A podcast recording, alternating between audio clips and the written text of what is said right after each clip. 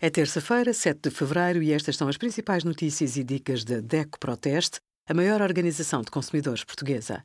Hoje, em DECO.proteste.pt, sugerimos renegociar o crédito à habitação, tudo o que precisa de saber, preços dos medicamentos até 10 euros aumentam 5% e a ação da DEC Proteste para que todas as despesas de educação sejam dedutíveis no IRS.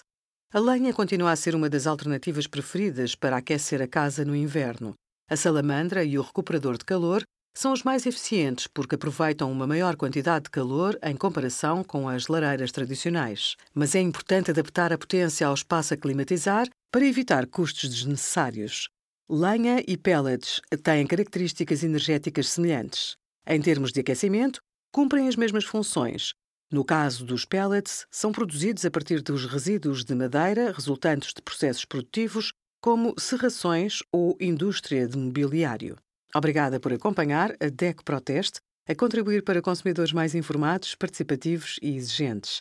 Visite o nosso site em deco.proteste.pt.